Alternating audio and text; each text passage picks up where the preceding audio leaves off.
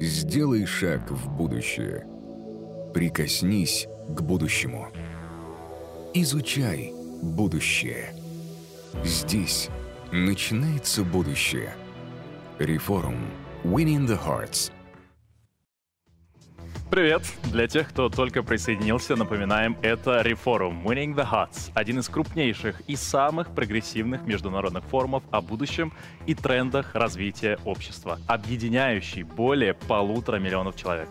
Это люди, для которых будущее не пустой звук, а постепенно наступающая реальность, и которые хотят быть готовыми к будущему, вооружившись знаниями о трендах развития общества, бизнеса, технологий, карьеры и саморазвития. В этом рефоруме еще больше актуальных тем, больше энергии, больше экспертных спикеров и возможностей для роста. Меня зовут Гриша Мастридер. Меня зовут Ярослав Орешкин. Мы будем вести рефорум и будем с вами ближайшие два дня. И сейчас мы начинаем новый блок обсуждения «Взгляд на технологии и бизнес». Ярослав, а ты вообще что думаешь про технологии и их влияние на нашу жизнь? А, я неоднозначно к ним отношусь. Все зависит от того, а, что за технологию а, мы а, обсуждаем и как ее применять. Условно говоря, в руках виртуозного повара нож — это инструмент кулинарного искусства, а руки невиртуозного могут убить весь вкус. Делали в ноже. Полностью согласен. Но иногда, конечно, страшновато становится от новых технологий и от их влияния, в том числе на бизнес. Такое ощущение, что мы, люди, скоро останемся на обочине истории со всеми этими технологиями. О технологиях и о том, почему мы смотрим на них с опаской в следующем блоке. Сегодня мы начинали разговор с, мечта... с мечтаний древних греков. Они грезили о временах, когда человек э, сможет летать как птицы. И вот спустя примерно две тысячи лет человечество исполнило их мечту. Мы в состоянии пересечь половину планеты за 12 часов. Ну, не классно ли это? Вы берете билет на самолет, приезжаете в аэропорт, сдаете багаж, берете чашечку кофе, пока ожидаете вылета, взлетаете, смотрите на города с высоты 10 тысяч метров, возможно, делаете пару сторис в Инстаграм, приземляетесь в месте назначения, и вдруг оказывается, что ваш багаж потерян. Испорченное настроение, долгие процедуры с документацией, купленная зубная щетка и мысли о том, что надеть завтра. О таком древние греки мечтали вряд ли. Наш следующий спикер, Маркус Шаршмидт, мечтал о том, чтобы потерянные вещи и багаж как можно быстрее возвращались к своим владельцам. Он создал приложение Lost and Found Software для поиска пропавшего багажа в любом аэропорте мира. Однако столкнулся с непониманием. Зачем нужен такой сервис, если в аэропортах уже есть подобная служба? Имеет ли смысл создавать что-то, если оно уже вроде как существует? Или можно улучшать имеющиеся процессы с помощью новых технологий и алгоритмов? В своем выступлении Маркус поделится уникальным кейсом, как помочь людям преодолеть страх перед новым, как взаимодействовать с консервативным мышлением людей, если предлагаешь им шаг вперед, а они вроде как не хотят. Маркус знает, о чем говорит, он преодолел все стадии отрицания, и теперь его сервисом пользуются 54 мировых хаба. Маркус Шаршмидт, сооснователь Lost and Found Software о страхе перед технологиями и консервативном мышлении. Вы можете слушать спикера в оригинале или переключиться на русский язык. Hi, hello, привет. Здравствуйте, Uh, здравствуйте, привет. Меня зовут Маркус. Маркус, спасибо большое за это вступление и спасибо за возможность выступить о страхах технологий. И я здесь для того, чтобы сказать, что не надо бояться технологий. Я расскажу вам о своем опыте, о том, что произошло со мной. Я CEO и фаундер э, компании Lost and Found Software. Меня зовут Маркус. Это единственное, что я знаю по-русски. Поэтому, знаете, на самом деле, а, На самом деле, я по опыту компьютерный инженер. Я многое время работал в Deutsche Bank, а, потерял свой лэптоп, я потерял один из их лэптопов, им это не понравилось, меня уволили. И так получилось, что после этого мне нужно было как-то вернуть свое моджо.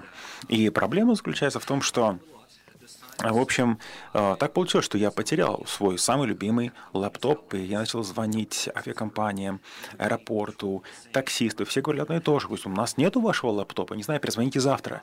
Короче говоря, лэптоп потерялся, я никак не мог его найти. Я думал, что же делать? В итоге я потратил кучу времени на эту проблему моего потерянного багажа. И, короче говоря, я обратился во франкфуртский аэропорт, в отдел оперонаходок, и он сказал, почему бы вам не сделать это онлайн? Вот. Э, И именно в этот момент как раз я подумал, хм, как интересно, кто вообще ищет свой багаж онлайн? задал я такой вопрос. На самом деле, эту фотографию больше показывать нельзя, как бы это уже под запретом. Но на самом деле, а, это действительно тот самый человек, к которому я пришел в бюро находок в аэропорту Франкфурта. Он так и сказал, поищите онлайн. А, то есть получается, что сам процесс был очень старый. То есть они боялись менять процесс. Они даже не думали о том, что багаж можно искать и найти онлайн. Одним словом, а, вот так как раз и пришла мне идея создать свою компанию, которая помогла мне переизобрести текущий процесс и создать такое элегантное решение. Например, логистика. Просто попробуйте что-нибудь выслать из Амстердама в Москву через компанию, которая зарегистрирована в, Гол... в Германии. Попробуйте просто посылку послать из Амстердама в Москву через компанию, которая зарегистрирована в Германии. Это невозможно. То же самое касалось вот этой бюро находки. А в аэропорту проблема в том, что а э, чтобы получить нужный номер, нужно было иметь там номер налогоплательщика, там такой-то номер, такой-то идентификатор и так далее. И а, в итоге ничего не получилось. И а, для этого нужно было там физический контракт и прочее, прочее. То же самое касается, допустим, налогообложения или простых платежных транзакций. Столько всего а, таких вот банальных ежедневных проблем, которые очень сложны, хотя не должны быть такими сложными. Допустим, чтобы перевести деньги из одной точки в другую, вам нужна банковская лицензия. С какой стати? А, и вот наша жизнь, она, в принципе, полна вот таких трудностей на просто пустом месте, просто потому что люди боятся, боятся будущего, боятся сложностей или усложняют то, что не должно быть сложным. Да, я имею в виду RFI, RFP и так далее. Столько времени теряется на совершенно ненужные усилия. Я говорю сейчас о обычных проблемах, о реальных проблемах, с которыми мы все сталкиваемся. И как раз э, можно сказать, что это страх технологий. Люди боятся. Люди боятся. Но дело не только в этом. Люди просто консервативные, они привыкли к тому, что вот мы это привыкли делать только так, а не иначе. Вот есть вот некие традиции. То есть мы все знаем, что, и, кстати говоря, источник, которым я нашел эту цифру, не знаю, насколько это правда, но я думаю, что в принципе, скорее всего, да.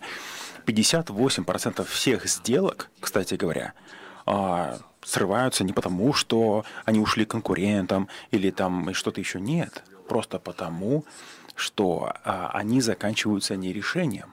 Да? То есть люди просто не могут определиться. То есть так называемый no decision. Понимаете, no decision это легко, правильно? Нет решения. Почему?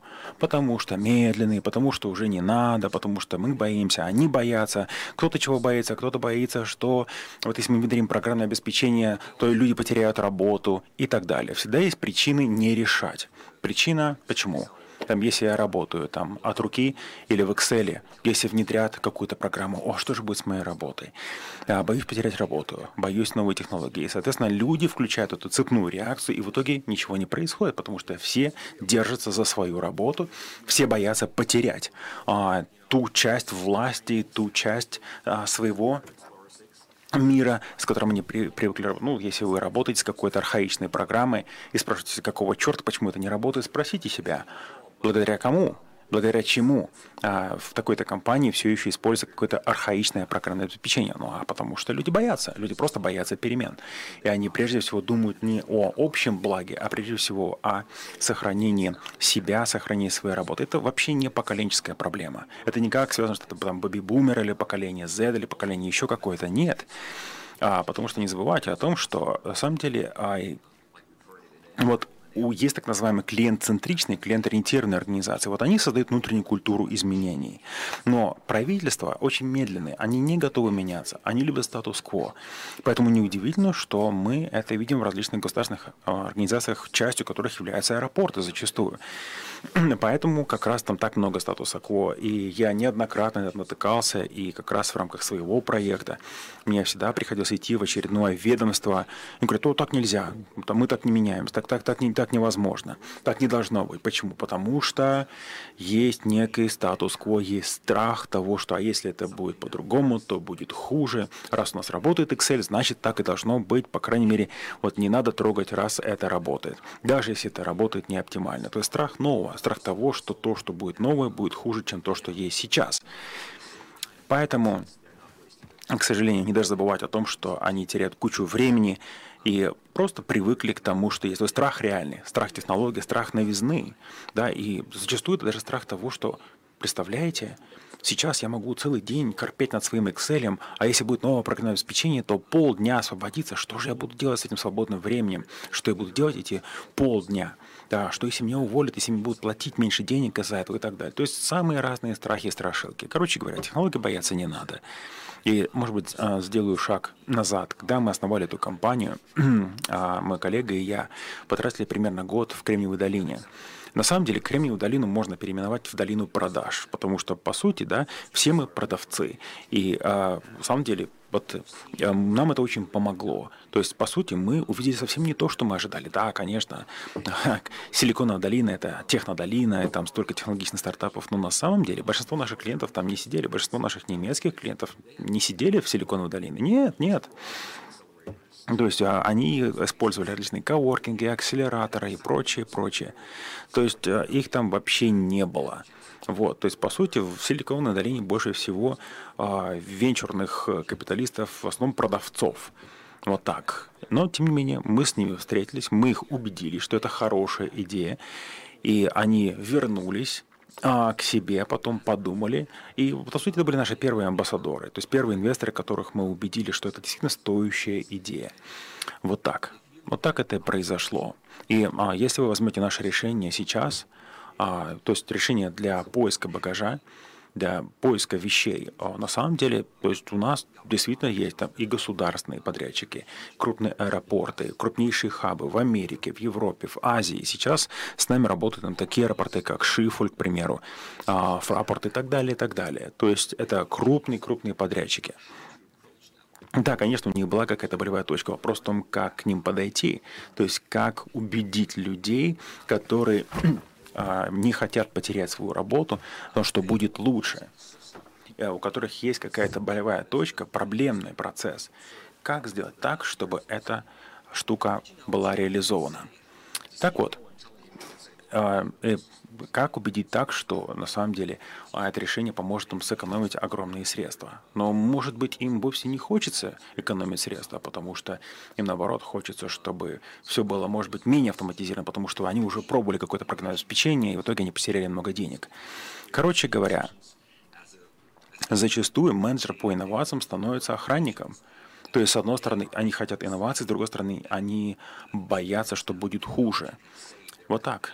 То есть, а, с одной стороны, есть благое пожелание того, что мы будем делать больше, лучше, а, клиенты будут довольнее и так далее, и так далее. Но а, конечно, вы должны прежде всего искать своих союзников. Союзников. Если найдете таких союзников, например, менеджеров по... Но многие, знаете, лишь называют себя менеджерами по инновации. О, там цифровизация, дигитализация, там искусственный интеллект и так далее. Но это на самом деле просто такие словечки, а, от которых они сами устают. А, есть настоящие, конечно же, а, э, менеджеры по инновациям. Ну, например, поиск багажа. Но это явно не самая модная тема, но это насущная проблема, потому что люди каждый раз на каждом рейсе теряют багаж. Я знаю это. Я знаю, о чем я говорю. Мы все теряли багаж. Все. Нет такого человека, который бы никогда не терял багаж. Причем это багаж может быть, когда ты путешествуешь из города в город, либо внутри города, когда ты просто путешествуешь по городу. Так вот. И мы решили все это оцифровать. И э, опять-таки, это не, это не просто. Это не просто. Сделать такой не самый модный процесс цифровым. И опять-таки мы стучались абсолютно ко всем. Мы пытались убедить абсолютно всех, что это по-настоящему важно. Поэтому вы должны атаковать проблему со всех направлений. Вот, это CFO, CEO, CIO, CTO, а, директор по маркетингу, директор по бренду. Это с кем угодно. Вы должны атаковать эту проблему. Если хотите, чтобы ваша тема прошла, вы должны атаковать проблему со всех сторон на 360 градусов. Потому что есть много укоренившихся страхов. Опять-таки, друг друга работает там-то и там-то. Ты не знаешь, когда включится нужная кнопка. Поэтому атаковать нужно проблему с разных сторон. Мы стучались в каждую дверь.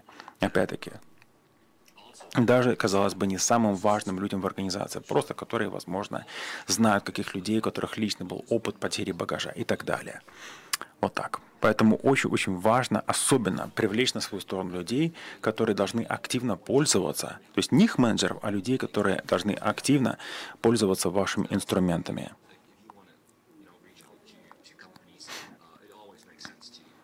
Да. Поэтому, если, опять-таки, вы будете прилежны, то все будет хорошо. И, конечно же, конечно же, а, обязательно, то есть не думайте, что вы должны идти обязательно к руководству. Вы должны зачастую идти просто к операторам. Операторам, которые сидят вот в отделе, допустим, а, бюро находок да, в аэропорту. А потому что они, в конце концов, разруливают все эти кейсы каждый день. Поэтому зачастую нужно идти сверху, порой нужно идти снизу вверх. И так, и так. То есть возможности есть, но самое главное себя не ограничивать. Так вот, кстати говоря, вы можете поговорить с представителями профсоюза. У меня был такой разговор как раз. Вот, там 40 человек а, работало в подразделении.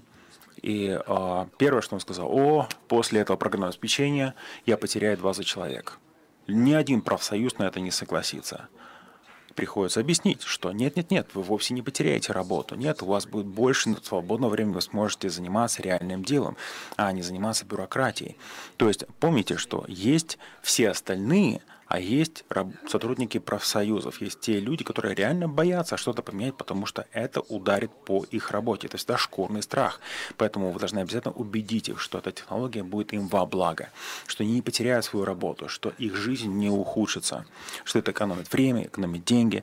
Это делает клиентов счастливее и позволяет работать более эффективно. И, конечно же, это все справедливо, но это все пустые слова для тех, кто напрямую вовлечен в процесс. Есть люди, которые спрашивают себя, то есть я потеряю работу или нет? Мне будет лучше или хуже? Да, счастливый клиент, это все понятно.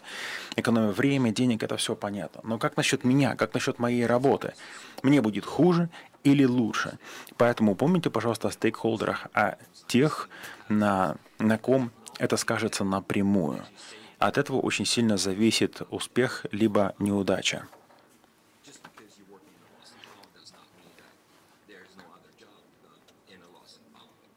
Вот. Ну и плюс не забывайте о том, что если вы работаете в бюро находок, это вовсе не означает, что вы занимаетесь только этим. А, всегда можно автоматизировать какой-то процесс, и у вас будет больше времени для поиска на LinkedIn, на там еще ком-то. Вы можете онлайн связаться с человеком, которому принадлежит, например, там потерянный бумажник или чемодан и так далее. То есть раньше у вас не было этого времени вы постоянно сидели в Excel, вы постоянно переписывали всю информацию вручную. Теперь, да, я понимаю, что вы привыкли к тому, что вы тащите эту лямку, работаете в ручном режиме, работаете в Excel. Теперь достаточно сделать одну фотографию, и система сама подтянет всю фоновую информацию, и у вас будет гораздо больше времени, чтобы заниматься э, реальным поиском, работой с людьми, быть клиентоориентированными. Это вовсе не означает, что будете зарабатывать меньше или потеряете свою работу, потому что самый большой страх – это потеря работы. Это главный камень преткновения во внедрении любой технологии. Вот так. Соответственно, вот так я надеюсь, что я помог а, собственно, сама тема страха технологий и консервативного мышления во многом связана с такими обыденными вещами. Это реально, это реально. И любой, кто занимался продажами IT-продуктов, знает это, что это абсолютно... Помните, что кто-то по ту сторону на стороне клиента боится потерять свою работу. Опять-таки, она не уйдет конкуренту, она не уйдет еще кому-то, а просто потому, что не будет решения. Если ваша сделка не прошла, то зачастую это связано с тем, что нет решения. Это реальная проблема. И чем лучше вы сможете коммуницировать это, тем а, больше процент сделок таких будет успешным.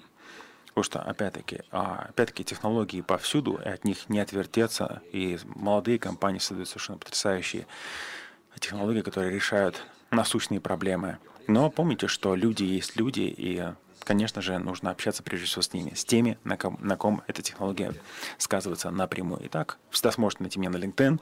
Если вас заинтересует наше решение, будем рады вам помочь. Спасибо.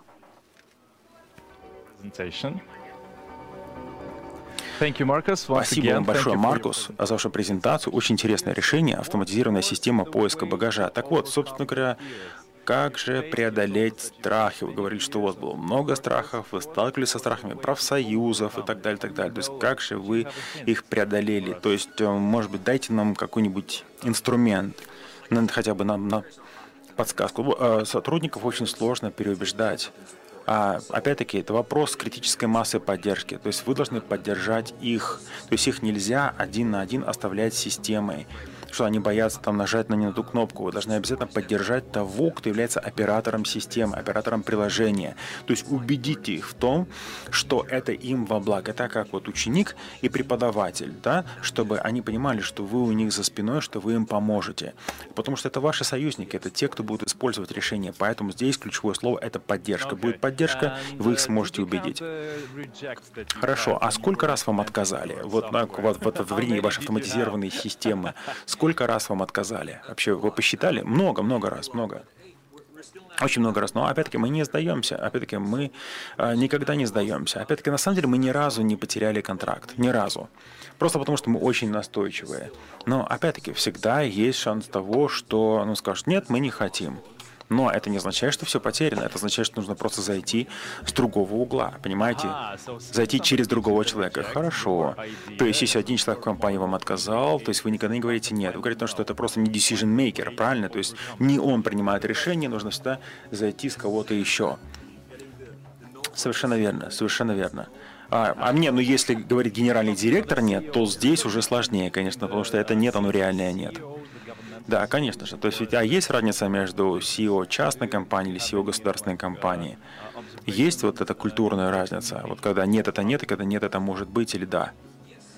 Да, конечно, есть, конечно, есть. Потому что есть разные культуры компаний, э, государственные, частные. Например, возьмем мэра, к примеру, да, мэр, которого можно сказать, что это CEO города, правильно? Мэр – это CEO города. А мэр, э, естественно, он, ну, конечно, он с вами поговорит, да, но, но, скорее всего, он это делегирует какому-то департаменту, скажет, вот это вот и вы, потому что это не его задача. Мэр, мэр этим не занимается. А вот CEO компании напрямую может сказать, просмотрите это решение, и они примут под козырек. Поэтому это, конечно, разные вещи. Мэр города а, в чем-то похож на SEO, но никогда настолько вручную не будет заниматься таким решением. Это просто не его тема у него другие вещи совершенно на уме, у него совершенно другие обязательства и задания и так далее. Вот так. Он так, опять-таки, то есть особенно если это что-то цифровое. Поэтому, конечно, нужно учитывать, кто перед тобой, мэр города, а, президент компании и так далее. То есть это все разные вещи. Вообще, на самом деле, с э, генеральными директорами частных компаний работать гораздо легче, потому что они умеют считать деньги, и им гораздо легче понять а, пользу решения, чем, скажем так, какой-то государственной структуре или мэру города. Понятно, понятно. Наверняка есть там страхи, есть какие-то предвзятости, ну, есть какие-то просто там, не знаю, примеры консервативных каких-то страхов, да, укорененных страхов. Скажите, а вот есть какие-то новые технологии, которых вы сами боитесь? Хороший вопрос. Чего же я боюсь? А, вы знаете, если честно, я вообще боюсь немножко машинного зрения. Да, да, потому что на самом деле для нас наша компания построена на машинном зрении, но если честно, это меня тоже немножко пугает. Я был в Амстердаме, вы все знаете, что я сейчас нахожусь в Амстердаме. Я, вернее, ну, очевидно, да, что все знают теперь, что я в Амстердаме. Вот, но э, учитывая то, что у нас тут камеры повсюду, и да, то есть как-то немножко некомфортно, знаешь, что ты постоянно находишься под взглядом большого брата, который на тебя постоянно смотрит. Причем не просто смотрит на тебя, но постоянно тебя сканирует, распознает в тебе там разные паттерны и так далее. Ну вот, видите, в таком случае, что должен сказать человек, который внедряет технологию, чтобы вы перестали бояться, да? То есть это их уже задача, правильно? Разубедить вас, чтобы вы перестали бояться. Нет, нет, нет. Здесь, что бы они мне сказали, как бы мягко они не стелили, э, нет, я, я в данном случае нет, нет. Я, я не хочу такого пристального внимания к своей персоне. Вот. Не знаю, что бы они ни сказали, не подействует. Хорошо, ну в таком случае последний вам вопрос. Какой бы совет вы могли дать стартаперу? Например, какому-то молодому стартапу, может быть, человеку, который, вот как вы, тоже вот с этой идеей пытается покорить мир и понимает, что, скажем так, мир будет лучше, быстрее и прочее, прочее, прочее. Но, может быть, мир, скажем так, не совсем готов к этой потрясающей идее. Вот что бы вы сказали? Я не знаю. Вот что бы вы сказали такому человеку? Да неважно, какого он просто, просто стартапера может быть кто угодно, правильно? Может быть, там 5 лет, 18 15, 60, неважно на самом деле, что бы вы сказали. Если чтобы он не сдался, а продолжал внедрять технологию. Нет, конечно, сдаваться не надо. Сдаваться нельзя. Сдаваться ни в коем случае нельзя. Но, опять-таки, вы должны понимать, это не спринт. Это, это марафон. Продажа своего продукта – это марафон. И если вам говорят «нет, нет, нет», во-первых, никогда не говорите «нет», потому что «нет» – это «да». Нет, это может быть, а потом может быть это да. Поэтому главное, это никогда не принимайте нет. Ну так. И мы продолжаем. Сделай шаг в будущее. Прикоснись к будущему. Изучай будущее. Здесь начинается будущее. Реформ. Winning the Hearts.